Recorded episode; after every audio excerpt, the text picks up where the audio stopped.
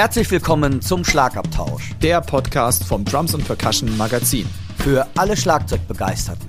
Wir sind Dirk Brandt und Timo Ickenroth. Mit Tipps und Stories und dem Allerneuesten aus der Schlagzeug- und Percussion-Szene. Viel, Viel Spaß beim Hören.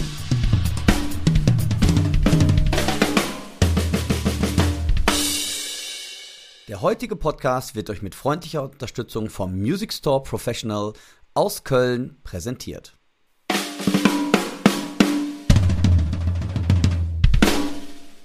Herzlich willkommen, liebe Hörerinnen und Hörer.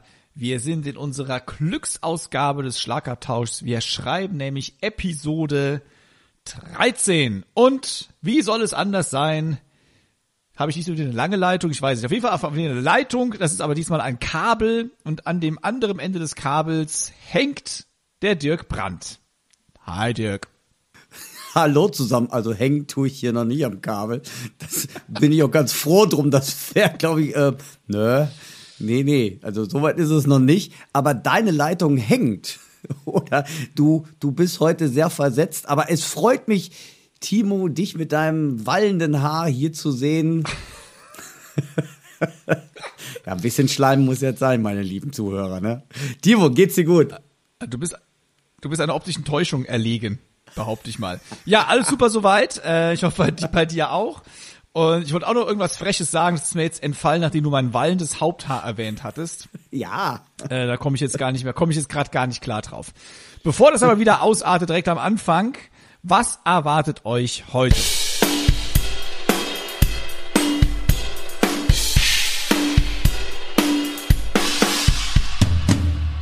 Wie immer haben wir News aus der Drummer-Szene. Wir haben natürlich auch einen lieben Kollegen aus der Szene, nämlich den Norbert Kronde. Den durfte ich zum Interview laden. Wir sprechen über ein Schlagzeug, nämlich über das Pearl President Deluxe. Wir erwähnen nochmal unsere ausgerufene Challenge. Wir haben natürlich wie immer unsere Perlen der Woche und einiges mehr bestimmt, wie ich uns kenne, was allerdings nicht auf dem Plan steht. ja, aber das hört sich doch schon mal alles ganz cool an. Ähm, bei mir ist es ja, weiß ich, wie es bei dir so ist. Man hört ja gerade bei uns Schlagzeug im Moment doch eine große Aufbruchsstimmung. Also ich bin nächste Woche unterwegs in Deutschland ähm, und in Österreich. Ich spiele in Wien, in München in der Unterfahrt, habe die ersten Proben und ich weiß nicht, wie dir das ergeht. Ähm, die Proben, äh, ich habe schon, weiß Gott wie lange, ich, ich, ich probe auf einmal mit Bands, mit denen ich noch nie geprobt habe, sondern immer einfach nur auf die Bühne gestanden habe. Das war eine ganz neue Erfahrung und auf einmal kennt man die Stücke richtig. Also das war, also das war ganz interessant. Ähm, hast du auch schon Gigs? Ihr müsst wissen, der Dirk es hat immer der getreue Motto gelebt, ohne Proben ganz nach oben. Ja, und ich habe es geschafft. Und äh, er hat es geschafft. Vielleicht sollte er mal darüber einen Workshop in der Drums Percussion machen wie man ja, das, das wäre auch mal was. Das wäre auf jeden Fall saugeil. Äh, bei mir geht, äh, nö, bei mir geht gar nichts los. Das ist, die einen Drummer werden halt gebucht, die anderen nicht. So, so läuft das halt im Business. Und geprobt wird sowieso schon mal gar nicht, ja, also. Das ist ja genauso wie auch, jetzt kommt der nächste tolle Spruch, wer übt, fällt seinen Mitmusikern in den Rücken und sowas. Aber ich finde ja schön, dass du, dass du die Stücke aus deinem Orgentrio also eure eigenen Stücke, dass du die auch mal langsam kennenlernst. Also ich meine, nach wie vielen Jahren ja, spielt ihr schon fünf Jahre zusammen oder sowas? Ist schön, dass du die mittlerweile auch kennst. Ja, aber wir spielen die Stücke ja immer anders. Das ist ja das, ja, das, das Tolle an so einem Orgentrio ist ja immer, wir Ihr spielen nicht, wie die Stücke gehen. Ein bisschen anders. Nein, also wie gesagt, ich freue mich unheimlich. Auch die Probe hat mir echt unheimlich viel Spaß gemacht. Und ich bin mal gespannt. Im Moment ist ja angesagt so eine Mischung zwischen Live-Konzert und Stream. So zum Beispiel sind wir hier in dem bekannten Jazzclub in München in der Unterfahrt und dort ist Live-Konzert und Stream gleichzeitig. Und ja, ich bin mal sehr, sehr gespannt, was das, was das so gibt und ich freue mich jetzt schon riesig, endlich wieder auf der Bühne zu sein. Das Schlagzeug auf und abbauen, da freue ich mich nicht drauf. du hast doch, du, ey, du bist ein Topstar, du hast doch deinen Roadie bestimmt dabei. Nö. oh, das, ey, sag mal, wie viel Geld soll ich dir heute bezahlen? Alter Schwede. Ja, für das so, Wallende Haupthaar hast du einiges gut bei mir. Ja. ja. aber ich wollte mal kurz fragen, bleib uns mal ernst, bei, bei der ernsten, äh, was, ernst blöd gesagt, aber ja. nimmst du das dann anders wahr, meinst du, wenn du jetzt, du hast ja Live-Publikum da, dann ist es doch eigentlich egal ob so gleichzeitig noch gestreamt wird, oder? Ist ja kein anderes, ich würde sagen, es ist kein anderes Feeling dann. Nein, es, nee, nee. Also ganz ehrlich, ich fand das auch bei den. Nur Stream. Äh, ich fand komisch, die Streams. Oder? Nur Stream ist komisch, weil halt keiner klatscht. Es ist so, eine, ja, so eine bisschen Totenstille hinterher und man weiß nie, bei hat den Leuten das gefallen oder nicht. Ja, ja, aber und, und, ich auch sogar bei uns. Doch, also wie gesagt, da gibt's ja ganz tolle Möglichkeiten mittlerweile beim Stream, aber äh, ganz ehrlich, ich freue mich einfach wieder unheimlich, dass ich live unterwegs bin und Leute treffen darf und wie gesagt, und dass es langsam, aber sicher doch so ein bisschen Normalität wieder einkehrt und die, Konzerte werden wieder mehr.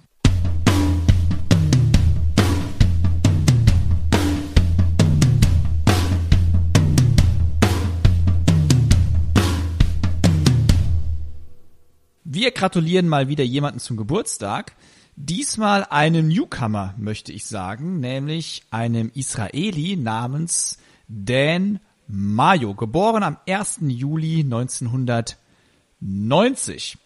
Dirk, hast du Dan Mayo auf dem Schirm? Ganz ehrlich, nee, hab ich nicht, aber nachdem du das geschrieben hast mit den Geburtstagsgrüßen, äh, habe ich den mal gestalkt und war doch recht angetan und wollte mich mal ein bisschen mehr mit dem beschäftigen. Ich kann euch allen nur empfehlen, wenn ihr den Mayo nicht kennt, weil der spielt wirklich sehr anders. Ich glaube, anders ist es ganz gut. Hat eine sehr, sehr schöne Technik. Äh, finde ich, klingt fantastisch. Klingt fantastisch anders, passt jetzt eigentlich auch schon wieder. Ähm, ich werde mich auf jeden Fall mal mehr mit diesem jungen Mann auseinandersetzen. Ist Israeli, kommt aus Tel Aviv, glaube ich, hast du gesagt. Und äh, was man bei dem gut hört, dass es wirklich eine Verschmelzung von ganz, ganz vielen Kulturen und Musikstilen ist. So wie so unorthodox wie er spielt und mir gefällt das unheimlich. Guck, der nächste Gig kommt gerade bei dir an. Das war Timos Telefon übrigens für die Zuhörer. Das war die Absage des einzigsten Gigs 2021. Nein. Nein. Ich habe mein Telefon mal leise gemacht.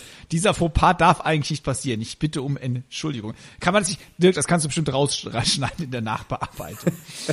Aber lass mal, Dan Mayo ist mir schon ein bisschen länger geläufig. Ich folge ihm auf Instagram. Ehrlich? Nee, ich sehr, sehr coole Sachen super. raus, ja. Und der ist echt innovativ und der experimentiert ja. auch viel rum mit Sounds. Also erstmal mit dem akustischen Sounds. Er sucht also immer wieder auch ähm, Sachen akustisch nachzubauen, aber experimentiert eben auch mit elektronischen Sachen, also mit Synthesizern, äh, mit Effektgeräten, die eigentlich für die Gitarre sind und sowas. Also sehr, sehr interessant und spannend. Und wenn man mal eine Inspiration sucht, dann ist Dan Mario bestimmt eine gute Anlaufstelle für sowas. Ja, unbedingt anchecken. Äh, ganz interessant, der hat auch ein Trio mit dem Mike Shinoba. Das ist der ähm, Gitarrist von Linkin Park. Also stalk den mal auf äh, YouTube. Das ist echt inter interessant. Oder was du gesagt hast bei Instagram. Also auschecken. Unsere herzlichen Glückwünsche nach Den Mayo.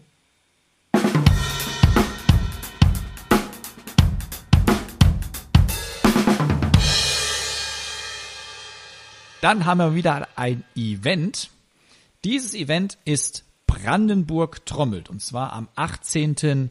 September diesen Jahres. Veranstalter von Brandenburg trommelt ist Z-Pop Education. Träger ist die Stiftung SP NL Brandenburg Nordwest. Ganz ehrlich, ich weiß nicht, was das für eine Stiftung ist, aber ich finde es super, dass sie so ein Festival durchführen. Also dafür schon mal ein großes Dankeschön. Aufgrund der Pandemielage hat man sich äh, bei Brandenburg trommelt für ein kleineres und auch im Fall der Fälle umsetzbares Format entschieden. Sage und schreibe 23 Tramsets werden im Saal stehen dieser Location. Und wir reden jetzt nicht von elektronischen Schlagzeugen, sondern wir reden von akustischen Schlagzeugen. 23, das würde mir, wenn ich dort Dozent wäre oder Teilnehmer, Angst machen. Aber auf jeden Fall hat da jeder seinen Spaß, würde ich mal behaupten. Äh, und es wird vier aufeinanderfolgende Workshops angeboten. Dozenten sind unter anderem, nee Quatsch, unter anderem, ich sag's einfach alle vier, weil so viele Workshops sind's ja dann nicht. Clary Winter macht Drums for Beginner. Philipp Dornbusch macht Wie lerne ich meinen Lieblingssong zu spielen. Thomas Maywald, da geht's um Handtechnik kombiniert mit Cruise, Fills und Rudiments. Und Mesut Görsoy macht Electronic Beats auf dem akustischen Set. Und ich finde es super gut, dass das eine Veranstaltung ist, die sich eben auch an sagen wir mal, nicht ganz so weit fortgeschrittene Schlagzeugerinnen und Schlagzeuger richtet, dass dann der Nachwuchs gedacht wird. Und ich glaube, das ist auch die Hauptzielgruppe. Oft erlebe ich all, dass viele Workshops und viele Camps sich an sehr, sehr fortgeschrittene Schlagzeuger richten. Von daher Hut ab an Brandenburg trommelt, dass ihr da was für den Nachwuchs tut. Und man kann sogar nicht nur den ganzen Tag buchen, sondern man könnte sich auch, wenn man sagt, ach, mich interessiert aber nur Drums vor Beginner, nicht sich nur für diesen Kurs einschreiben. Das Ganze ist sehr, sehr kostengünstig. Checkt das Ganze mal auf www.zpop-brandenburg.com www.percussion.de. Wenn euch ihr das Wort nicht merken könnt, ihr findet natürlich auch den Link in unserer Podcast Linkliste auf drumsundpercussion.de.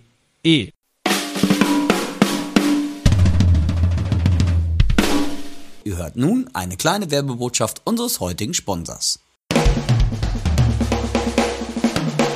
Hallo liebe Zuhörer, hier ist der Music Store Professional aus Köln und wir freuen uns, diesen Podcast mit unterstützen zu dürfen. Auch wir aus der Drumabteilung sind immer bemüht, den Zeitgeist aus den neuesten Entwicklungen in Instrumenten wiederzufinden und folgen jedem Akzent aus dem Drum- und Percussion-Bereich.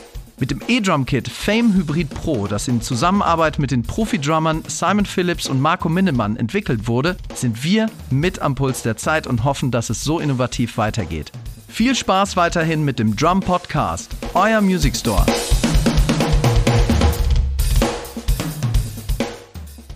Timo, du hast einen ganz, ganz lieben Kollegen von uns im Interview gehabt, und zwar den Norbert Gronde. Ich kenne den Norbert auch schon seit vielen, vielen Jahren als tollen ähm, Weggefährten im, in der Trommlergilde, will ich mal so sagen. Und ähm, der Norbert ist auch sehr aktiv bei Percussion Kreativ, hat vor kurzem ein ganz, ganz tolles Interview oder ähm, wie soll man das sagen, einen Tag begleitend mit dem Bayerischen Rundfunk gemacht. Und du hast ihn zu seiner Arbeit, zu seinen Projekten einige Fragen gestellt und hast ihn im Interview gehabt. Erzähl doch mal ein bisschen was. Ja, ich will ja gar nicht so viel zu, vorwegnehmen. Äh, ich hatte den Norbert zum Interview geladen und ähm, Anlass ist natürlich auch, den Norbert hat man schon lange auf dem Schirm gehabt, den wollten wir schon die ganze Zeit mal interviewen, ja. weil er wirklich sehr, sehr umtriebig ist und ein hervorragender Netzwerker ist für Percussion Kreativ. Wer Percussion Kreativ vielleicht nicht kennt, das ist ein Verein für Schlagzeuger neben der äh, Percussive Art Society. Meine ich, wäre es der größte Schlag, der zweitgrößte Schlagzeugerverein der Welt. Wir haben in Deutschland so um die, oder im deutschsprachigen Raum muss ich sagen, so um die 1000 Mitglieder. Also Percussion Kreativ, bitte auch unbedingt mal checken. Für alle Schlagzeugerinnen und Schlagzeuger interessant, egal welcher Couleur. Auch Percussionisten sind dort willkommen, selbstverständlich. Schlagwerker aus der klassischen Perkussion und so weiter. Das ist wirklich ein Verein für alle, die auf irgendwas draufschlagen. ähm, ja, nein, der Norbert ist, ist da, erklärt. Ne, der Norbert ist da super, super aktiv und bringt diesen Verein richtig nach vorne. Und das war ein Grund, mit ihm zu reden, aber er hat natürlich auch in der aktuellen Drums and Percussion äh, ein Interview mit dem äh, unserem Chefredakteur gemacht, also der, der Chefredakteur Kortratka hat mit dem Norbert ein Interview gemacht und ich habe einfach mal das Interview genommen und habe vielleicht noch so ein paar Fragen gestellt, die sich mir aus dem Interview äh, ergeben haben und das hören wir uns doch jetzt einfach mal an. In diesem Podcast begrüßen wir endlich nach langem Hin und Her unseren lieben Kollegen, den Norbert Gronde aus dem wunderschönen Bayern. Und ja, ich habe ihn hier vor mir sitzen quasi, den Norbert, mit 3000 gefühlten Kilometern und äh, Distanz. Hi, Norbert. Hi, Timo. Schön, dass ich dabei sein darf. Ja, du bist in Glücksfolge 13 dabei, haben wir extra für dich so parat gelegt. Du stehst schon lange auf unserer Kandidatenliste und irgendwie ist es nie zustande gekommen und es liegt oder es hat nicht an dir gelegen, sondern an uns. Von daher, ähm, aber wir haben nicht extra dann gesagt, ja, komm, die 13, da muss der Norbert rein. Du hast ja eben schon so schön mal zu mir gesagt, du musst ja ein Image pflegen. Da ist die 13, glaube ich, kommt dir relativ gelegen diesbezüglich, würde ich mal behaupten. Ja, sehr gut. Die, die Lucky 13, ja, da denke ich gleich ans, ans Gambeln und, und Glücksspiel und so. Sehr gut. Okay, lass uns das besser nicht vertiefen.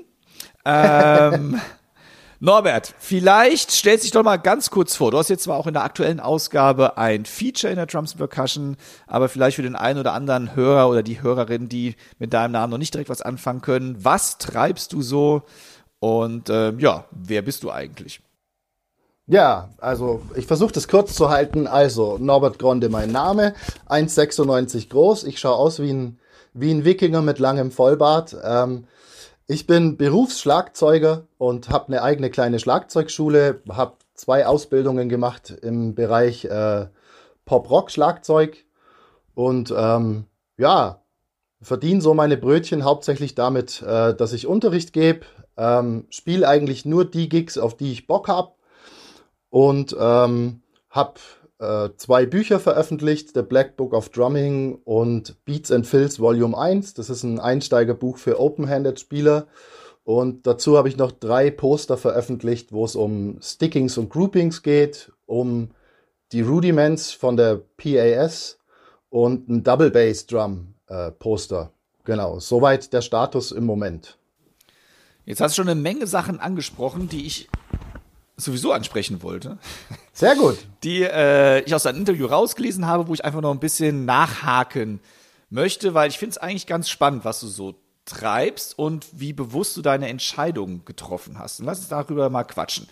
Ähm, du hast dich ja bewusst dazu entschieden, ein Schlagzeuglehrer zu werden. Und wir kennen uns jetzt auch schon ein paar Jährchen tatsächlich. Ich glaube, wir hatten unsere erste Berührungspunkte als du noch in Augsburg an einer Schule unterrichtet hast. Und dann haben wir uns immer wieder mal getroffen auf den Teacher-Tagen für Percussion Kreativ und diversen Veranstaltungen. Also du bist als Lehrer bewusst in diesen Berufsstand eingetreten. Und da ist meine Frage direkt mal, wie kam diese bewusste Entscheidung, Lehrer zu werden, zustande? Weil ganz ehrlich, die meisten, die Berufsschlagzeuger werden, möchten ja als allererstes mal Rockstars werden. So, warum, warum möchtest du kein Rockstar sein, sondern ein Schlagzeuglehrer? Ja, ähm, ich, das wird jetzt nicht ganz einfach, das kurz zu beantworten, aber ich versuch's mal. Also, natürlich wollte ich auch Rockstar werden. Ich glaube, das hat doch jeder irgendwie mal irgendwo so vor, wenn er die Stöcke in die Hand nimmt und sagt, ja, das würde ich gern zu meinem Beruf machen. Und ähm, naja, ich habe in relativ jungen Jahren, würde ich jetzt mal sagen, ähm, so meine Erfahrungen in dem Business gemacht. Also ähm, ich habe mal in einer Band gespielt, wo wir für eine Videoproduktion von München im Flieger nach Berlin geflogen sind, wo dann irgendein Typ da stand, der uns die Klamotten ausgesucht hat und, und das Video wahnsinnig teuer produziert war. Damals war das Musikbusiness auch irgendwie noch ähm, besser in der Balance als heutzutage. Und ja, hab dann Tour gespielt und so weiter. Und hab das eigentlich auch alles ganz gut gefunden. Da war ich, glaube ich, so 24, 25 Jahre alt, schätze ich. Ähm, habe aber auch gemerkt, dass es wahnsinnig schwierig ist, ähm, damit gut Geld zu verdienen. Also meine Gagen waren nicht so toll, ähm, auch mit anderen Bands, in denen ich gespielt habe. Und ich habe auch festgestellt, dass es unheimlich schwierig ist, mit Bands wirklich einen Durchbruch zu schaffen. Ähm, das habe ich nicht nur am eigenen Leib erfahren, sondern man hat natürlich auch Freunde und Kollegen, wo man sieht, ähm, dass die sich auch die Zähne ausgebissen haben, wenn es um Plattenverträge oder sonst irgendwas ging. Und ähm, damit einher ging irgendwie, dass ich zwar coole Gigs und so weiter gespielt habe und auch ganz coole Musik so mit den Projekten, wo ich drin war, aber es war irgendwie halt nie Musik von mir. Und ähm, da habe ich dann irgendwann gemerkt, dass ich so als Dienstleister Trommler das zwar sehr, sehr gut bedienen könnte und so, aber dass es mein, mein Herz innerlich irgendwie nicht so wirklich erfüllt hat. Sprich, wenn du mir, glaube ich, die richtige Band gegeben hättest mit dem richtigen Sound und den richtigen Leuten und dem richtigen Publikum und dem richtigen Umfeld und der richtigen Gage, dann hätte ich gesagt, da ist Rockstar sein ja richtig cool, so irgendwie. Und parallel zu all dem habe ich natürlich unterrichtet und muss ganz ehrlich sagen, also es ist sehr schwierig, eine Balance zu halten zwischen Unterricht geben und viele Gigs spielen, weil dann musst du den Unterricht absagen, musst ihn wieder nachholen und im Endeffekt zerschießt dir das deinen Kalender manchmal wirklich massiv. Außerdem entsteht so ein gewisser Unmut bei Schülern und Schülerinnen, wenn du, wenn du halt dreimal den Unterricht absagst, weil du irgendwie einen Gig hast und das hintereinander. Ja, und dann dann kam noch dazu, dass ich von vielen Kollegen immer so gehört habe, dass dieses Unterrichten irgendwie ein, ein notwendiges Übel ist, zu einem Teil zumindest so. Und ich habe das nie so empfunden. Ich habe das eigentlich immer sehr gern gemacht. Ja, und keine Ahnung, eines, eines Tages saß ich mal wieder im, im Tourbus und bin, bin die A7 runtergerauscht. Und äh, es gab kaum noch Gespräche innerhalb des Busses, weil man irgendwie die ganze Zeit aufeinander hockt. Und ich habe mir dann so gewünscht, ich würde jetzt eigentlich lieber daheim sitzen und ich würde gern üben und, und Sachen rausnörden und so. Und außerdem hätte ich gern diesen Stress mit diesem Unterricht verschieben, einfach ein bisschen weniger. Und deswegen habe ich dann irgendwann bewusst die Entscheidung getroffen, nö, was ist denn eigentlich so schlimm daran, wenn man in Anführungsstrichen nur Educator ist? Und ähm, ja, deswegen habe ich mir das jetzt auf die Fahne geschrieben und ich finde es nicht schlimm. Also ich finde es gar nicht schlimm, nur Educator zu sein. Ich mache das sehr gern. Und irgendwie so kam es dazu. Ja.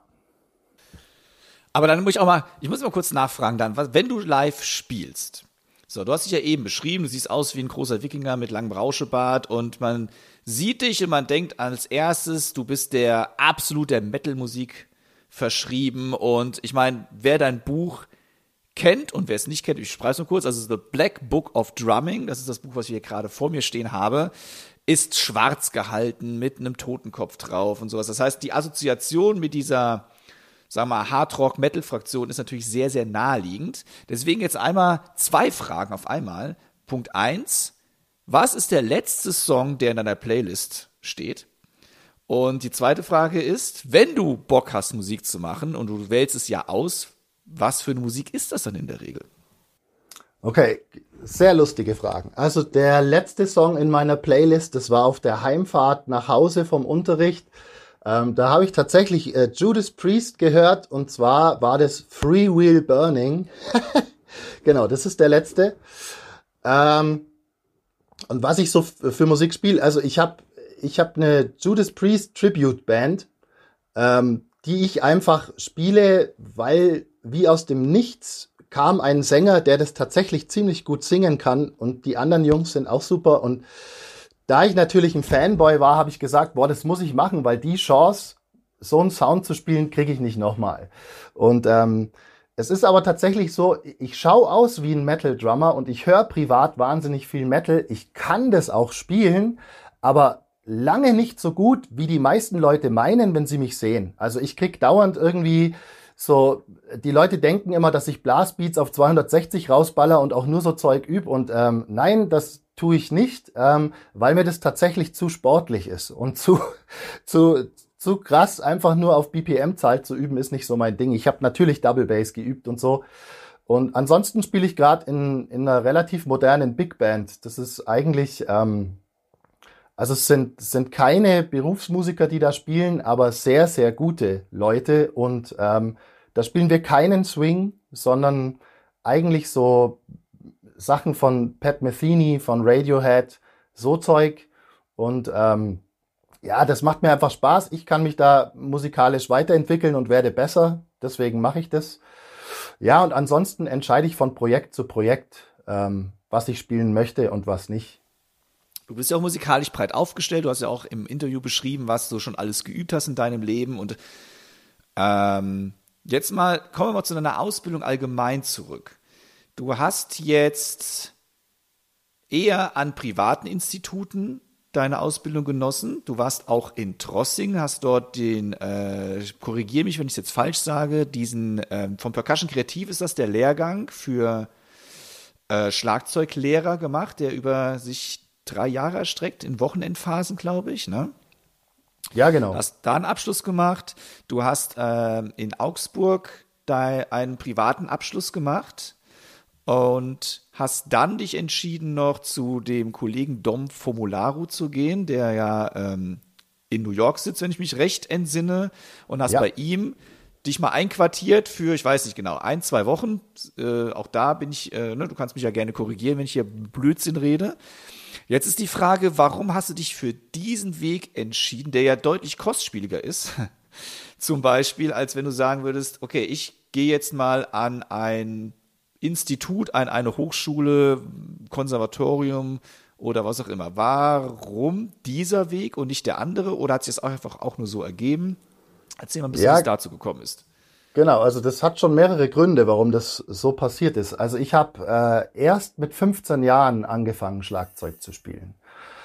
Und ähm, als ich dann die Entscheidung getroffen hatte, das beruflich zu machen, da war ich so wahrscheinlich 18, 19. Also ich habe gerade mal so drei, vier Jahre gespielt und habe dann safe gewusst, ich will das machen. Dazu kommt irgendwie, dass die Familie, aus der ich komme, so ein paar Problemstellungen hatte. Also meine Mutter war Alkoholikerin und ähm, da ist einiges ziemlich daneben gelaufen. Ich habe insgesamt zwei Schulen geschmissen. Ähm, ja, ist alles nicht so nicht so einfach gewesen zu Hause. Und ich habe dann eben die Entscheidung getroffen, dadurch, dass ich eben keinen Schulabschluss hatte. Also ich habe eine mittlere Reife, die du halt so bekommst, wenn du die zehnte Klasse Gymnasium absolvierst. Ja, und dann, dann musste ich meinen, meinem Vater irgendwie auch zeigen, so dass ich, dass ich das irgendwie ernst meine mit dem Schlagzeug. Und jetzt kam halt das Problem, dass du in dem Alter von, als ich dann diese Ausbildung angefangen habe, von so 20, 21 Jahren, da wurde mir schon immer gesagt, so, ja, okay, also Hochschule und Berufsfachschule kannst du vergessen, weil da bist du einfach schon zu alt und ähm, du spielst noch nicht lange genug. Da werden 17-Jährige aufschlagen, die dich einfach mit einer Hand an die Wand spielen. Und ähm, ich hatte auch mal ähm, Unterlagen angefordert von Hochschulen, aber weil ich mich nicht auskannte, habe ich nur ähm, klassische Schlagwerker Ausbildungen angefragt gehabt und als dann da so zurückkam, ja, ich müsse irgendwie mit drei bis vier Pauken was vorspielen und so, habe ich mir gedacht, um Gottes Willen. Genau, und dann, dann habe ich halt, habe ich halt diese Ausbildung gemacht. Das hing auch damit zusammen, dass ich halt Pop-Rock machen wollte. Und zu der damaligen Zeit war das noch nicht so etabliert, äh, Pop-Rock wo studieren zu können. Genau, und ähm, das habe ich dann gemacht. Das war mein erster Abschluss. Ähm, ich habe dann die Trossingen, den Trossingen-Lehrgang rangehängt, weil das ja so wichtig ist in unserem Land, dass man irgendwie eine, eine staatliche Unterschrift auch drunter hat, dass man was kann. Dann habe ich das gemacht. Da musste ich dann auch auf vier Pauken spielen und habe es auch sensationell schlecht gemacht. Also das war wirklich so nicht so mein Ding. Den Rest habe ich aber super gemacht. Ha, genau. Und äh, ja, ich habe parallel ich habe sehr viel Unterricht genommen bei mehreren Lehrern die ganze Zeit und war dann auch einige Zeit lang bei Klaus Hessler, bin immer zu ihm gefahren, um Stunden zu nehmen. Ja, und als irgendwie alles vorbei war, da habe ich mir so gedacht, so, ich wollte immer mal äh, in die USA und ich wollte immer mal zu Dom Famolaro und dann habe ich mir den Traum irgendwann erfüllen können und dann bin ich in den Flieger gestiegen und rüber geflogen und dann bist du da auf Long Island und stehst plötzlich vor dieser Tür, die du sonst nur von YouTube-Videos kanntest und machst die Tür auf und dann kommt dir dieses Grinsen von Dom Famularo entgegen. Genau, war super. Ich hab, ähm, ich war nur vier Tage bei ihm. Genau.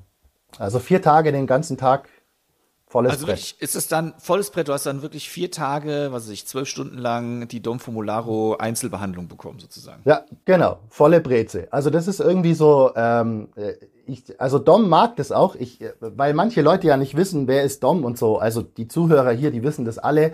Aber wenn ich danach gefragt werde, dann sage ich immer, stell dir vor, du willst Kung Fu lernen und gehst zu Bruce Lee.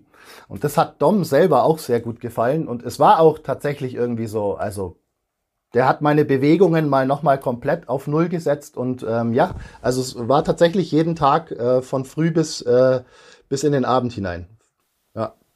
Wahnsinn. Also das war so, ja, Bootcamp, ne? Ja, Bootcamp, aber ein sehr schönes Bootcamp und sehr lustig. Ja.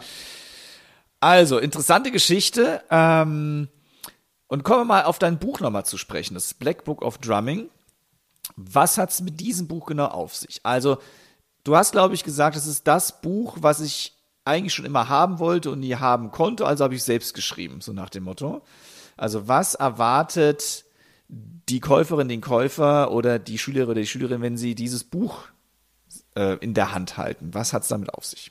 Genau, also als erstes erkläre ich mal, warum da vorne ein Totenkopf drauf ist und warum das so, so finster daherkommt.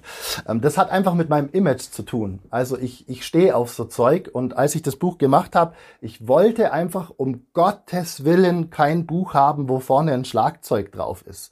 Am besten noch irgendwie in der Farbe, die so gar nicht zu mir passt, in rosa oder was weiß ich.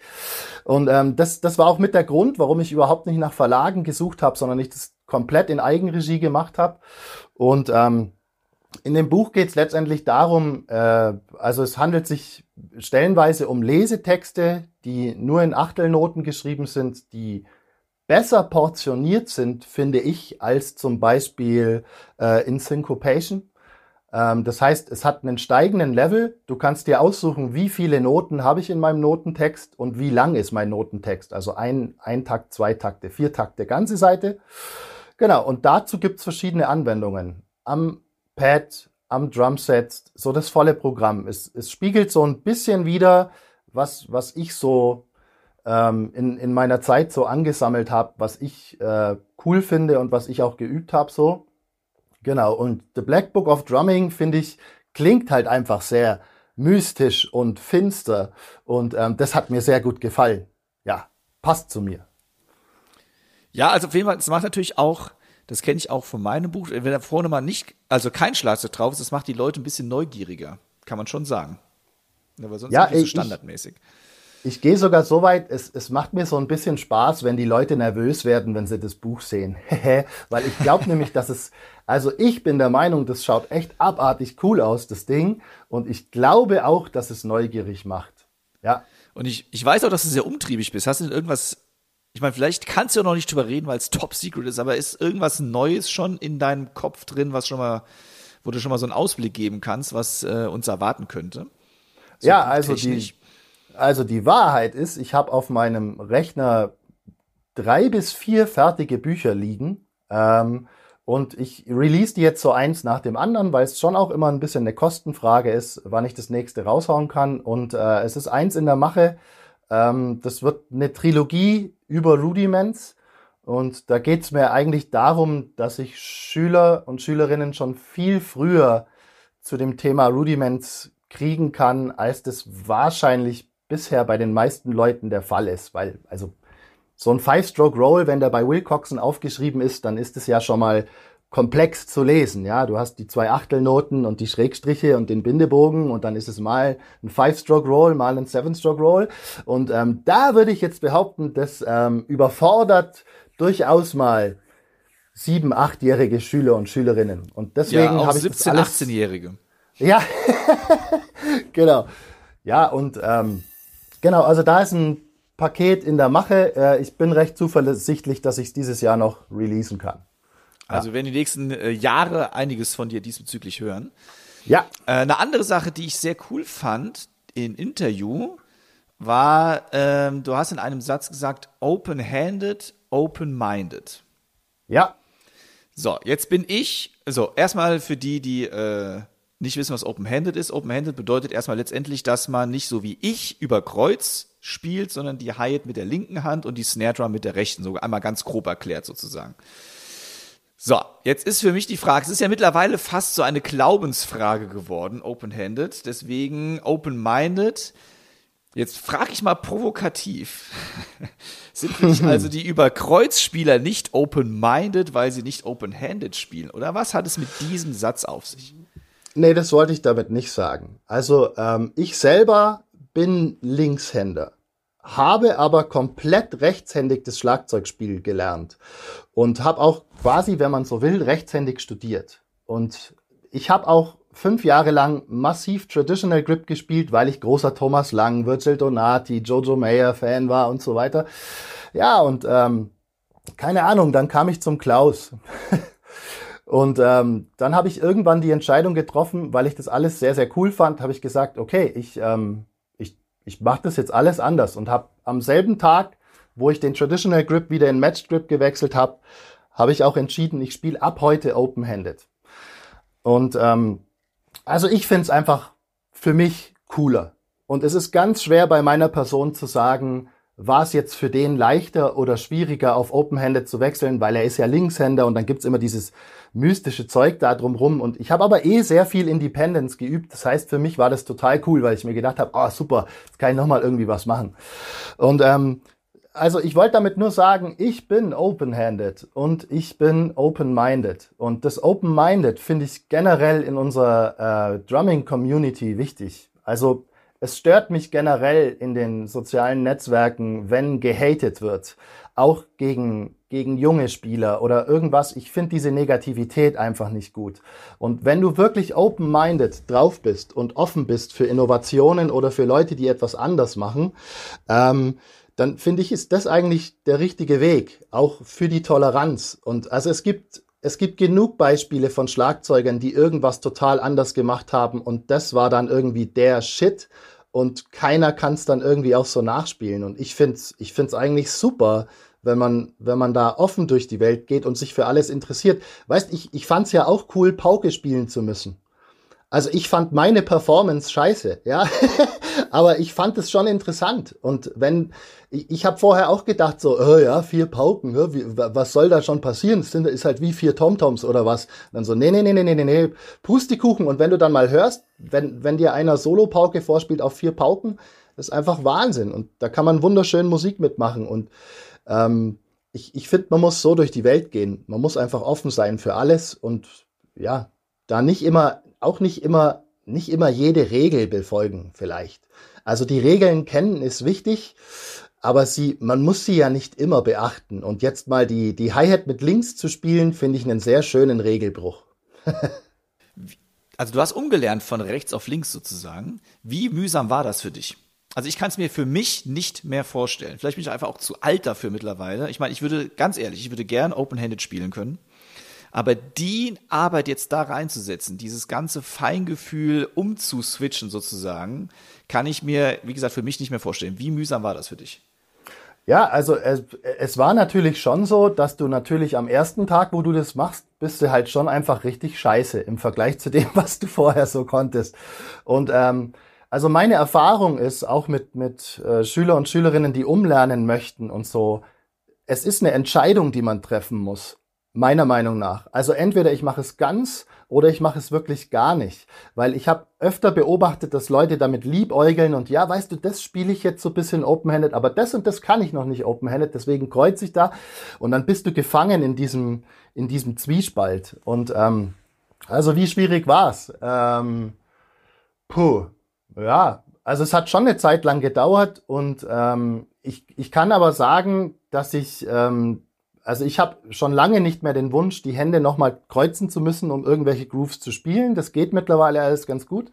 Ich finde aber eher, man muss sich vorstellen, dass sich das gesamte Spiel wirklich komplett verändert und auch die, die Betrachtungsweise deines Drumsets, weil also man ist nicht mehr stark rechtslastig konditioniert oder die rechte Hand kann Dinge und die linke Hand kann irgendwas besser, sondern das balanciert sich besser aus es ist aber, glaube ich, trotz allem nicht so, dass du, dass du immer das eine rechts wie links auf demselben Niveau mit demselben guten Gefühl können wirst. Und ähm, ja, so irgendwie. Also das ist schon ein längerer Prozess, aber mir macht es halt Spaß. Ich übe halt auch gern sehr viel. ja. Sehr gut. Lass uns noch auf ein ganz anderes Thema zu kommen. Ähm, aber das wollte ich unbedingt noch ansprechen. Den Verein Percussion Kreativ. Denn du bist, finde ich mittlerweile bei Percussion Kreativ so, ja, ganz weit oben in der Liste von wegen, du versuchst diesen Verein, der in Deutschland ja so um die 1000 Mitglieder hat, wirklich noch weiter nach vorne zu bringen. Also du bist wirklich mit an der vordersten Front. Und was ist für dich die Motivation dabei, bei Percussion Kreativ wirklich so Gas zu geben? Ja, das, das, das wird jetzt irgendwie ein bisschen kitschig. Aber also ich habe erkannt, dass wenn man sich die Drumming-Welt einfach mal als einen See vorstellt, der in sich ruht, dann habe ich erkannt, dass ich ans Ufer gehen kann und einen Stein reinschmeißen kann und dann schlage ich Wellen. Und jetzt kommen diese Wellen vielleicht irgendwo an und inspirieren jemanden oder ich habe irgendwas gemacht, womit ich jemand anderem helfen konnte. Und wenn man sich jetzt vorstellt, dass nicht, nicht nur ich an diesem Ufer stehe und Steine reinwerf, sondern auch andere Leute, dann haben wir da einen wogenden Ozean. Und letztendlich ähm, würde dann mehr passieren, deutschlandweit, Drumming Community technisch. Und ich, ich glaube da ganz, ganz, ganz, ganz fest dran, dass wir alle am Schluss unterm Strich im selben Boot sitzen. Und je mehr Menschen Schlagzeug spielen oder sich dafür begeistern oder generell Musik machen, umso besser, glaube ich, für, für unsere Welt und für unsere Gesellschaft. Und was ich halt gerne mache, ist, ähm, ich gebe gerne Input und ich helfe gerne anderen. Ähm, ich bin da ein großer Fan von auch etwas zurückzugeben. So, das, das ist einfach, wenn ich jemandem was Gutes tun kann durch Skills, die ich habe oder durch Netzwerke, die ich besitze, warum sollte ich das nicht tun? Und wenn der andere in Return auch etwas tut, dann entsteht da so ein ganz tolles Schneeballsystem, das auch wirklich viel bewirken kann. Und äh, daran glaube ich ganz fest. Und deswegen fühle ich mich bei Percussion Kreativ äh, sehr gut aufgehoben und habe auch wirklich noch einiges vor, äh, das Ding weiter nach vorne zu bringen. Sau stark. Also äh, ich meine, fast bessere Schlussworte kann man gar nicht finden. Ja, ja Wahnsinn, ähm, oder? Ich muss ja wissen, also ich habe am Anfang gesagt, ey, wir dürfen nicht so lange und jetzt war ich, der ständig nachgefragt hat und äh, Sachen noch wissen wollte. Das heißt, liebe Hörerinnen und Hörer, wenn das jetzt an die halbe Stunde hier grenzt, das geht auf meine Kappe natürlich. Aber der Norbert hat noch echt viel zu sagen. Wir könnten wahrscheinlich noch locker eine Stunde weiter quatschen und länger. Aber an dieser Stelle für heute mache ich erstmal die Tüte dicht. Sagt man das so? Ich glaube nicht, aber ist egal. Ähm, Norbert, ich danke dir für deine Zeit, für deine Offenheit, für deine Einsichten. Äh, sehr, sehr spannende Sachen, wirklich. Du bist unfassbar vielseitig und umtriebig. Also auch da kann man sagen, ein bisschen Vorbild für viele Schlagzeugerinnen und Schlagzeuger. Und ich glaube, jeder, der das hier jetzt gehört hat, kann was daraus mitnehmen. Hast du, oder ich möchte das äh, letzte Wort an dich weitergeben. Hast du noch irgendwas, was du unseren Hörern und Hörern mit auf den Weg geben möchtest? Ja, ich halte das jetzt kurz und verzichte darauf, Werbung zu droppen, weil die Leute, die das hier hören, die sollen mir natürlich folgen. Klammer auf, jetzt habe ich es doch gemacht, Klammer zu. Aber ich schließe jetzt einfach mal mit den Folgen, äh, mit den Worten. Also ich bedanke mich recht herzlich, dass ich dabei sein durfte und an alle euch da draußen, bleibt immer positiv, unterstützt euch gegeneinander und es gibt nur eine Richtung, vorwärts und aufwärts. Ciao.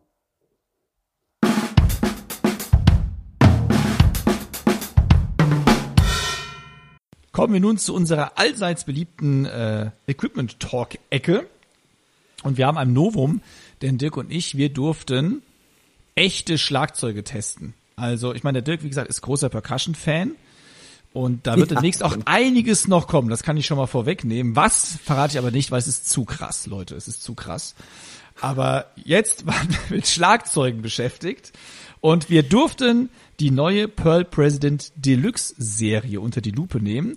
Das ist die Serie, die anlässlich des 75-jährigen Jubiläums der Firma Pearl ja, neu aufgelegt worden ist, denn sie haben sich der Tradition dabei verpflichtet und das nicht nur in der Optik, sondern das wird gleich der Dirk noch erzählen. Wir hatten beide eine 22 x 14 Zoll Bassdrum, 13 x 9 Zoll Tom und 16 x 16 Standtom plus ich hatte noch eine Snare Drum, du hattest nicht die Snare Drum. Das weiß ich auch noch. Nein, ich hatte keine Snare Drum. ähm, das Besondere ist ja, ja genau, das Besondere ist ja auch, ähm, ihr lieben Zuhörer, der Timo hatte gleich zwei Drumsets, weil dem Timo oblag die Ehre, alt gegen neu zu testen. Das heißt, der Timo hatte ein altes Pearl President Set von früher und hat das neue gehabt und durfte beide nebeneinander stellen und durfte beide mal wirklich auf Herz und Nieren prüfen, hat man bei der Neuauflage dieses Sets den alten Klangcharakter hinbekommen oder nicht. Da wird uns der Timo gleich was zu sagen. Ähm, selber vielleicht einfach mal zu den Sets, die bestehen aus einer ganz interessanten Holzart und zwar aus sechslagigen Lauernkesseln. Und ähm, das Interessante ist, die haben alle einen Innendämpfer, wie man das früher so hatte. Dann, was ich ganz interessant finde, die hatten CS-Fälle drauf, die Remo Black Dot-Fälle. Das fand ich ganz interessant. Auch auf der Bassdrum haben 45 Grad Bearing Edges, sind ausgestattet mit den ganz Pearl-typischen für diese Zeit Battleship Lux, die wirklich sehr, sehr edel aussehen haben ganz, ganz tolle Vintage-Folien, so im Stile aller Ringo Star, würde ich mal sagen. So kann man sich das am besten wahrscheinlich vorstellen. Und was sie auch noch haben, auf der Bassdrum war gleichzeitig direkt ein Beckenständer montiert und auch das Tom hat nicht, wie man es sonst gewöhnt ist, war auf einer Tom-Aufhängung, sondern stand auf einem Snare-Drum-Ständer. Bei mir muss ich ganz ehrlich sagen, bei den Maßen 13 mal neu, das ist nicht so mein Ding. Also das 16er Floor Tom, das fand ich total cool, aber das 13er ist mir eigentlich als erstes Tom ich hätte es gerne nur mal kleiner gehabt. Aber das ist natürlich alles Geschmackssache, da kommen wir gleich noch so ein bisschen dazu.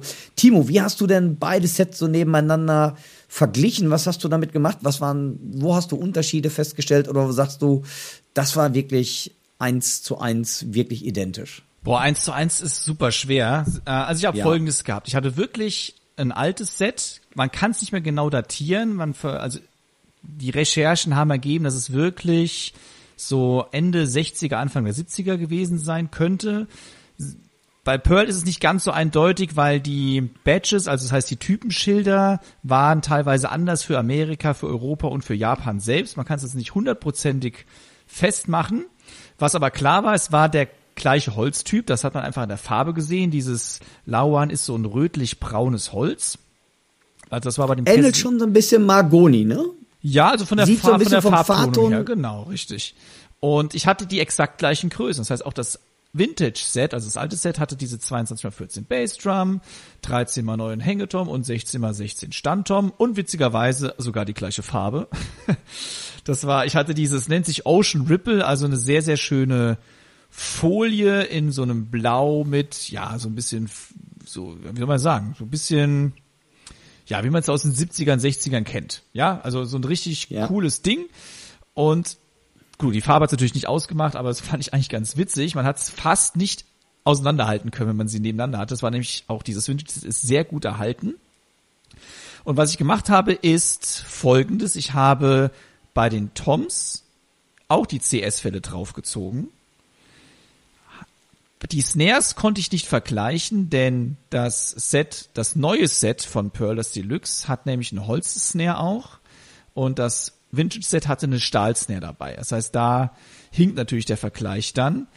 Und bei der Bassline ist es auch so, dass ich die Originalfälle äh, beim neuen Set draufgelassen habe und hatte die Vintage-Fälle bei dem alten Set draufgelassen.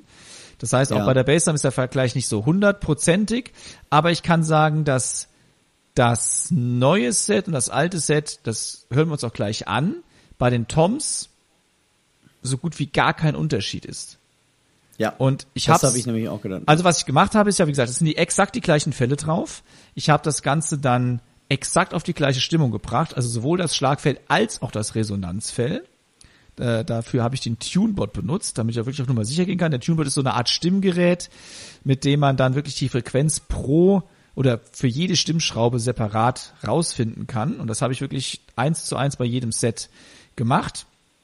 Und ja, habe dann das Ganze aufgenommen nur mit zwei Overhead-Mikros. Das heißt, es ist keine Closed Mic-Abnahme, es sind nur zwei Overhead-Mikros, die ihr dann äh, hört. Und bei den Toms, wie gesagt, finde ich so gut wie, also ich würde den Unterschied nicht hören, wenn ich jetzt A-B-Vergleich hätte. Definitiv Nein. nicht. Hast du völlig recht. Also ich habe ja auch reingehört und äh, ich fand das auch, wenn wir jetzt mal so ein bisschen ans Nerden gehen, was mir an dem Set wirklich unheimlich gefallen hat, ist besonders das 16er Floor Tom weil ich bin ja jemand, der auf sehr bassige Sounds steht und das hat das Schlagzeug, ähm, also das Pearl President, total geliefert. Also ich finde einen unheimlich bassigen, erdigen Ton und ich habe es ein bisschen anders gemacht, weil ich habe mir gedacht, wenn du die beiden Sets so nebeneinander vergleichst, wenn ich jetzt genau das gleiche machen würde, fand ich doof. Ich durfte das Set äh, zu einem Auftritt mitnehmen, weil ich wollte einfach mal gucken, wie schlägt sich das denn bei so einem Auftritt? Und was ich dann noch gemacht habe, ich habe die Fälle, weil die Sets mussten wir beide leider wieder abgeben. Ähm, die wurden abgeholt und ähm, ich wollte dann die Fälle unbespielt lassen und ich habe bei dem Schlagzeug als Schlagfälle Emperor draufgezogen von Remo. Und bei der Bassdrum habe ich draufgezogen ein Pinstripe. Weil ich einfach mal, weil ich habe so eine ähm, so einen rockigen Gig gehabt im Jazzkeller Krefeld mit der Go Music ähm, Livestream-Konzert und wollte mal gucken, wie schlägt sich das. Und die waren alle sehr sehr begeistert. Also es war ein sehr tiefer fetter Sound. Und ich habe es ein bisschen von der Mikrofonierung anders gemacht als du, nicht wie sonst Full House, sondern ich habe das Schlagzeug mit sieben Mikros diesmal abgenommen. Also zwei Overheads, Snare Drum, Bass Drum plus ähm, ein Subkick und dann die Tom-Mikros. Also kein Hi-Hat-Mikrofon. Und das Interessante ist mal gleich, wenn wir zuerst Timos Beispiele hören, quasi in einer Minimal-Mikro Saxophon-Konstellation und dann bei mir also ein bisschen aufgemotzt. Und selbst da merkt man aber, dass die, dass es doch sehr gleich ist. Also ich habe weder EQ, ich denke mal, du bei, bei dir genauso, dass weder ja. EQ noch Kompressor verwendet. Das Einzige ist, ich habe es hinterher ein bisschen lauter geschoben. Ich fand das Set unheimlich toll. Was nicht so mein Ding war, ich, ähm, wie gesagt, mit dem Snare-Drum-Ständer. Also mit dem 13er Tom, ich, ähm, ich, für mich war es ein bisschen zu weit außen. Ist aber, das ist aber alles Geschmackssache. Allerdings der ganze Vintage-Look und so, das hat mir schon unheimlich gut gefallen. Das hat Spaß gemacht. Und was ich halt finde, wenn man ein Schlagzeug anders aufgebaut hat, dann spielt man auch tatsächlich anders. Ich weiß nicht, wie dir das geht. Ja, das Schlagzeug an sich inspiriert ja dann auch, also wie es steht und genau. Äh, auch die Optik, das finde ich auch teilweise spannend. Also die Optik kann auch ja. schon inspirieren. Ne? Das alles beeinflusst uns irgendwie. Um nur auf die Charakteristik des Klangs zu sprechen zu kommen, ähm, das ist jetzt vielleicht auch echt, äh, gut, das ist jetzt absolut subjektiv. Ich hatte Klar. trotzdem immer das Gefühl, dass ich, wenn ich das Vintage-Set gespielt habe, ein Vintage-Set unter den Sticks habe und bei Richtig. den neuen Sets ein neues Set. Auch wenn ihr, wie gesagt, bei den Toms eigentlich null Unterschied hört. Was mich aber noch echt umgehauen hat, war, wie gesagt, bei der Bassdrum kann man es eh nicht so hundertprozentig vergleichen, aber die Bassdrum, sorry, die Bassdrum von dem Vintage-Set ist unfassbar fett. Das, und die habe ich so geschickt bekommen. Ich habe da kaum was nachgestimmt. Also die ist und nicht abgedämpft. Das ist nicht abgedämpft, diese Bassdrum. Und die klingt einfach genial. Ja. Ja, ja. Und äh, für mich ist auch ein 13 Zoll Tom als erstes Tom eigentlich jetzt so nicht die allererste Wahl. Auch nicht die zweite Wahl eigentlich. Aber gut, das haben wir jetzt damit gehabt. Das ist halt eben Oldschool. Ähm, aber es haben beide Sets Spaß gemacht zu spielen, obwohl ich immer noch, ganz ehrlich, eher auf dem Vintage Ding mich wohler gefühlt habe als auf dem neuen. Okay, das ist natürlich interessant. Das kann ich natürlich nicht beurteilen, weil ich habe ja nur das ähm, neue Vintage gehabt, so kann man es ja eigentlich auch sagen. Weil das, das, das war ganz lustig, als du eben sagtest Vintage, habe ich erst geschnallt, habe ich da erst geschnallt, du meinst das alte ja von früher aus den 60er Jahren. Und das Interessante ist halt wirklich, ich habe ja nur das Set gehabt und von daher habe ich so gerade auch so genickt, äh, ähm, ja stimmt, ich habe auch Vintage-mäßig, man spielt auch tatsächlich anders. Ähm, ich glaube, das ist alleine, ist egal welches, ob du jetzt das alte Vintage oder das neue Vintage gehabt hast, alleine durch, durch diese Konfiguration und durch den Look, also auch durch den Look, hast du wirklich an, an diese Classic Rock Ära, an die vielleicht die etwas modernere Jazz Ära, wo es dann so in diesen Jazz, Classic Rock, Jazz Rock Bereich reinging. Ich finde, man spielt tatsächlich, daher fand ich das ganz witzig, was du eben gesagt hast. Man denkt sich andere Grooves auch aus und man spielt spielt anders irgendwie. Ja, ich kann es auch nur so, kann, ich kann dir nur recht geben. Aber was meinst du? Lass uns doch jetzt mal, wir, wir nörden die ganze Zeit hier rum. Jetzt dürft ihr auch mal was hören. Ähm, und natürlich, vielleicht sogar fast noch wichtiger, zumindest bei meinem Video fast diesmal, äh, ist äh, euch auch das Video dazu auf unseren YouTube-Kanälen anzuschauen. Denn ähm, ich habe das nämlich versucht zusammenzuschneiden. Das heißt, ihr hört gleich ähm, immer die Sets bei mir im Wechsel am Anfang zumindest. Das heißt, ein Takt lang, äh, ich glaube, wo habe ich angefangen? Ich glaube, ich habe mit dem neuen Set angefangen. Also ein Takt immer das neue Set, ein Takt lang das alte Set, ein Takt lang das neue Set, ein Takt lang das alte Set. Einfach um diesen A-B-Vergleich richtig, richtig beieinander zu haben.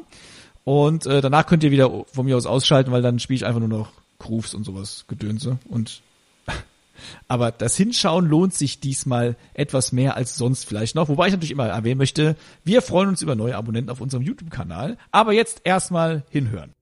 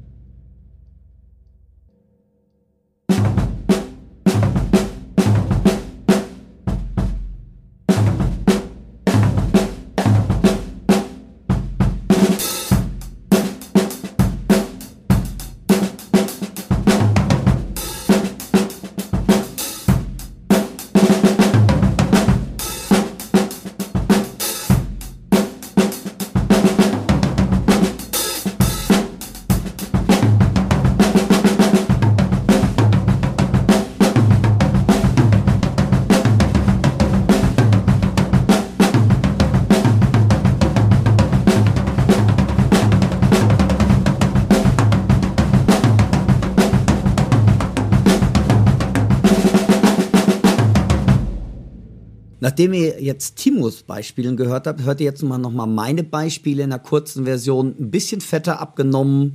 Und auch da, denke ich mal, kommt sehr, sehr gut dieser bassige Grundcharakter dieses Drumsets heraus.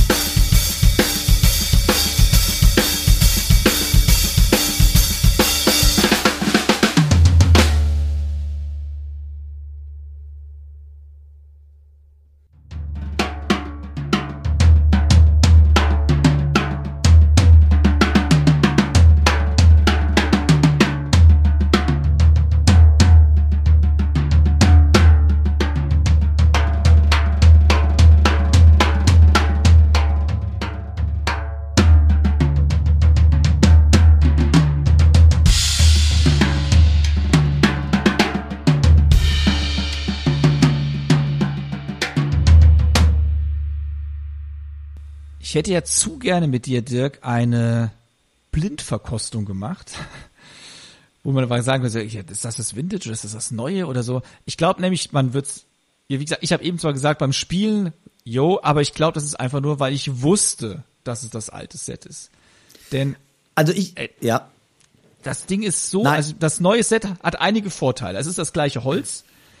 Es hat diesen Vintage-Style definitiv. Es hat diesen Vintage-Sound absolut. Und es hat natürlich einen, einen, großen Vorteil gegenüber dem alten Set aus den 60ern, 70ern. Es hat einfach die geilere Hardware. Das muss man sich auch immer vor Augen führen. Ähm, denn da, die Hardware, das war früher. Ja, die Hardware war früher eben nicht so ultra gut. Apropos Hardware, wenn ihr euch fragt, mit welcher Hardware wir das getestet haben. Wir haben dabei, wenn ihr die Videos genau anschaut, das ist die Flat-Based Hardware, die leichte Hardware von Pearl und das ist natürlich auch nett irgendwie, weil ich habe echt äh, doof geguckt, als ich den Karton reingeschleppt habe. Der hat nichts gewogen. Das ist echt mal, äh, weil eigentlich bin ich ja schon so von Access und sehr stabile Hardware gewöhnt. Und fand ich super interessant. Also diese Lightware, äh, Light Hardware, ähm, ja, ich fand's ziemlich cool. Ungewohnt, weil ich bin nicht gewohnt, die Beckenständer so flach zu machen. Aber äh, mir hat total Spaß gemacht. Und ich fand wirklich den der Begriff Light stimmt. Ich muss da kurz korrigieren. Also ich meine, du hattest die neue Light-Hardware, ich hatte die Vintage-Hardware benutzt. Ach so, okay. Bis auf den, ja. äh, bis auf den Snare-Ständer, wo mein 13 Zoll Tom draufsteht. Das ist der Lightweight äh, Snare-Ständer von der neuen Hardware. Ansonsten hatten nämlich ja. netterweise Pearl die Vintage-Hardware mitgeschickt, die ich dann benutzt habe. Oh, cool. Ja, okay. Und das ist schon krass, wie kurz der bei einer Hyatt früher äh, die Stange war. ich hab jo, echt, auf, echt oben auf Anschlag, weil so tief kann ich eigentlich normal gar nicht spielen. Krass. Ja, das ist interessant. Das ist wirklich interessant. Das kann ich mir vorstellen. Also, ihr Lieben, ihr habt die Hörbeispiele gehört.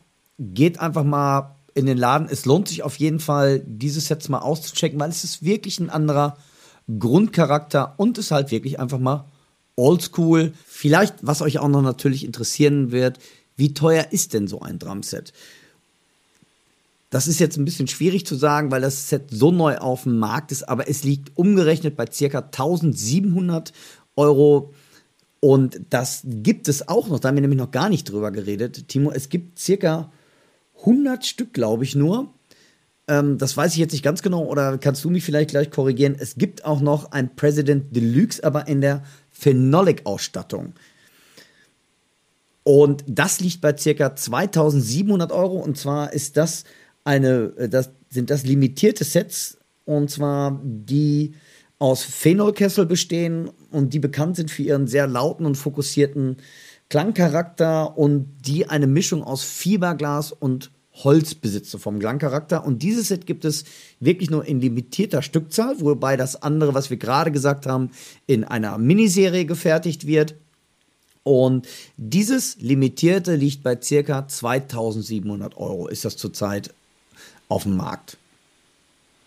Richtig, und ich habe mich da gar nicht reingelesen, denn ich warte darauf, dass Pearl uns auch diese Sets natürlich zum Testen schickt. Also, liebe Grüße an Pearl.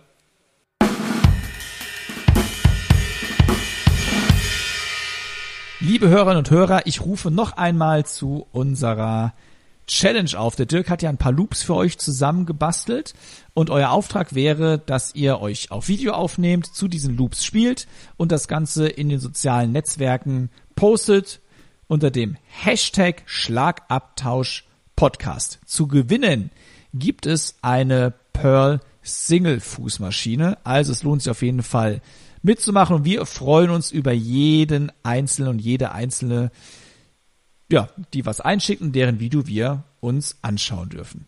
Also, her mit euren Einsendungen, Hashtag Schlagabtausch Podcast.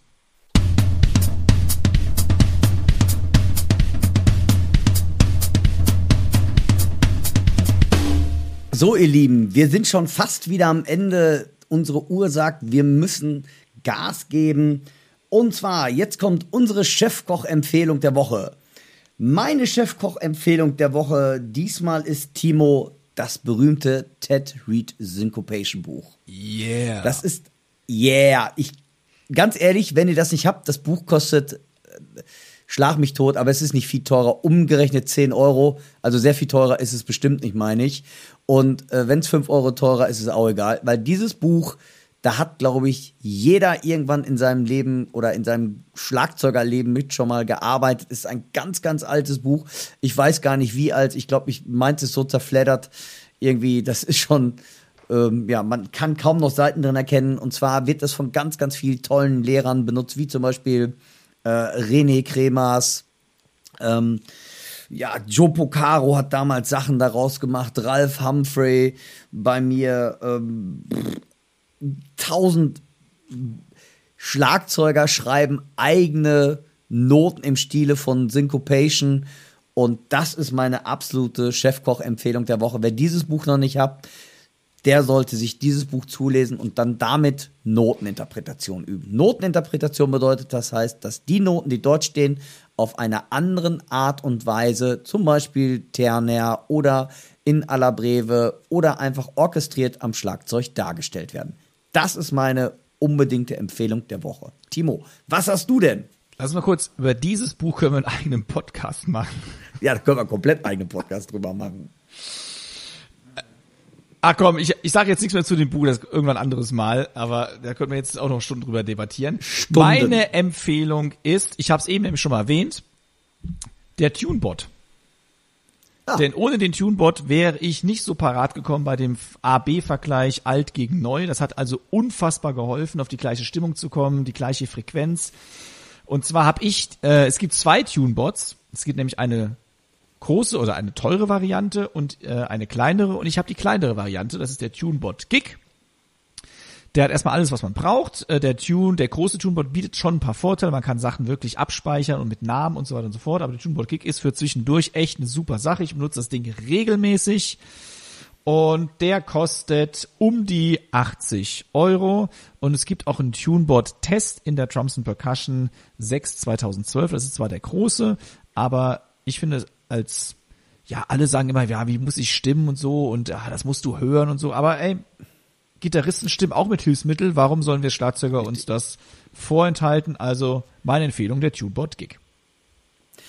Ganz wichtig noch, ähm, von daher cool, dass du das sagst. Ich habe selber mal ein YouTube-Video darüber gedreht. Und das gibt es auf meinem Kanal. Ich verlinke das euch nochmal hier, weil dort stelle ich den TuneBot Studio vor.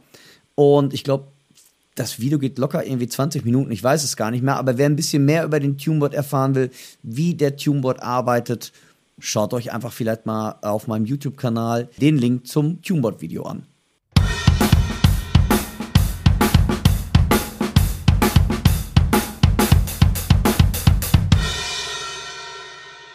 Timo, super Empfehlung. Klasse. Timo, wir sind am Ende im wahrsten Sinne des Wortes. Ja, ich, ich sehe schon, du musst. Es war Bett, mal wieder ein Fest. Ja, ich muss jetzt, nein, ich muss, ich muss auch stundenlang hier editieren. Schön wär's. Du darfst ins Bett. Was ich, ich liefere hier immer so astreine Dinge ab. Du musst bei mir gar nichts editieren. Wenn, dann bist du schuld. Genau. Wenn, dann bin ich schuld. Liebe nein. Zuhörer, das fängt beim Einzählen schon an. Eins, Zwei? Ne, drei. Moment, ich kann mir mal vorstellen, was ich eben gehört habe. Vielleicht mal, wie wir uns dann hier, wie wir das hier Ganze machen. Wie gesagt, wir sitzen ja wirklich ein paar hundert Kilometer entfernt und wir machen das über Skype. Jeder nimmt sich ja selbst in seine eigene Sequencer-Software genau. auf. Und der Dirk zählt uns immer ein und dann müssen wir gemeinsam klatschen, damit wir einen Anfangspunkt, damit der Dirk den Anfangspunkt hat, damit er es übereinander legen kann, ja. So, und ich habe, was ich eben gehört habe, war folgender Einzähler vom Dirk. Eins, zwei, drei, Vier. Das war. So zähle ich immer ein. Das habe ich befürchtet. Nein, das war natürlich der Latenz des Internets geschuldet. Aber ja, glaub jetzt, jetzt sind wir ja schon wieder hier am rum. Ja, ich wollte wollt gerade auch eine Story erzählen, das führt alles zu lange. Hey, es war mir ein Vergnügen wie immer. Ähm, ihr Lieben da draußen, passt auf euch auf. Ich hoffe, wir haben einen tollen Sommer. Euch geht es allen gut. Bleibt gesund, bleibt uns gewogen, sagt es allen weiter. Ja, checkt mal unsere YouTube-Kanäle, checkt die neue Drums und Percussion aus. Da gibt es so viele tolle Interviews drin und ganz, ganz tolle Workshops wieder. Timo und ich denke, wir sehen uns in 14 Tagen. Dein Schlusswort. Das wollte ich auch gerade sagen. Verdammt, du hast mein Schlusswort geklaut. Also ich würde sagen, wir hören uns in 14 Tagen wieder. Und jetzt nochmal, weil ich es ebenso versagt habe. Unsere E-Mail-Adresse lautet podcast at drumsandpercussion.de. Alles, was ihr wollt, Fragen, Feedback, Kritiken, natürlich nur, nur positive Kritik. Äh, wir sind ja schon alt und vertragen nicht mehr so viel. Also alles, was euch am Herzen liegt, schickt uns das. Wir freuen uns über jede einzelne Nachricht von euch. Ihr könnt uns auch gerne anschreiben über unsere sozialen Netzwerke, Facebook, Instagram, Dirk erwähnt auch schon YouTube. Also, ihr findet uns überall. Wir sind omnipräsent, wenn ihr es zumindest möchtet. Macht's gut, habt eine schöne Zeit. Äh, den ersten wünsche ich schon, äh, die ersten schönen Ferientage. Oder? In den ersten Bundesländern geht's ja los. Habt eine tolle Sommerzeit. Wir machen aber keine Sommerpause. In 14 Tagen geht's weiter. Also in diesem Sinne, bleibt gesund, bleibt munter und allzeit positiv. Macht's gut. Tschüss. Tschüss zusammen. Bye bye.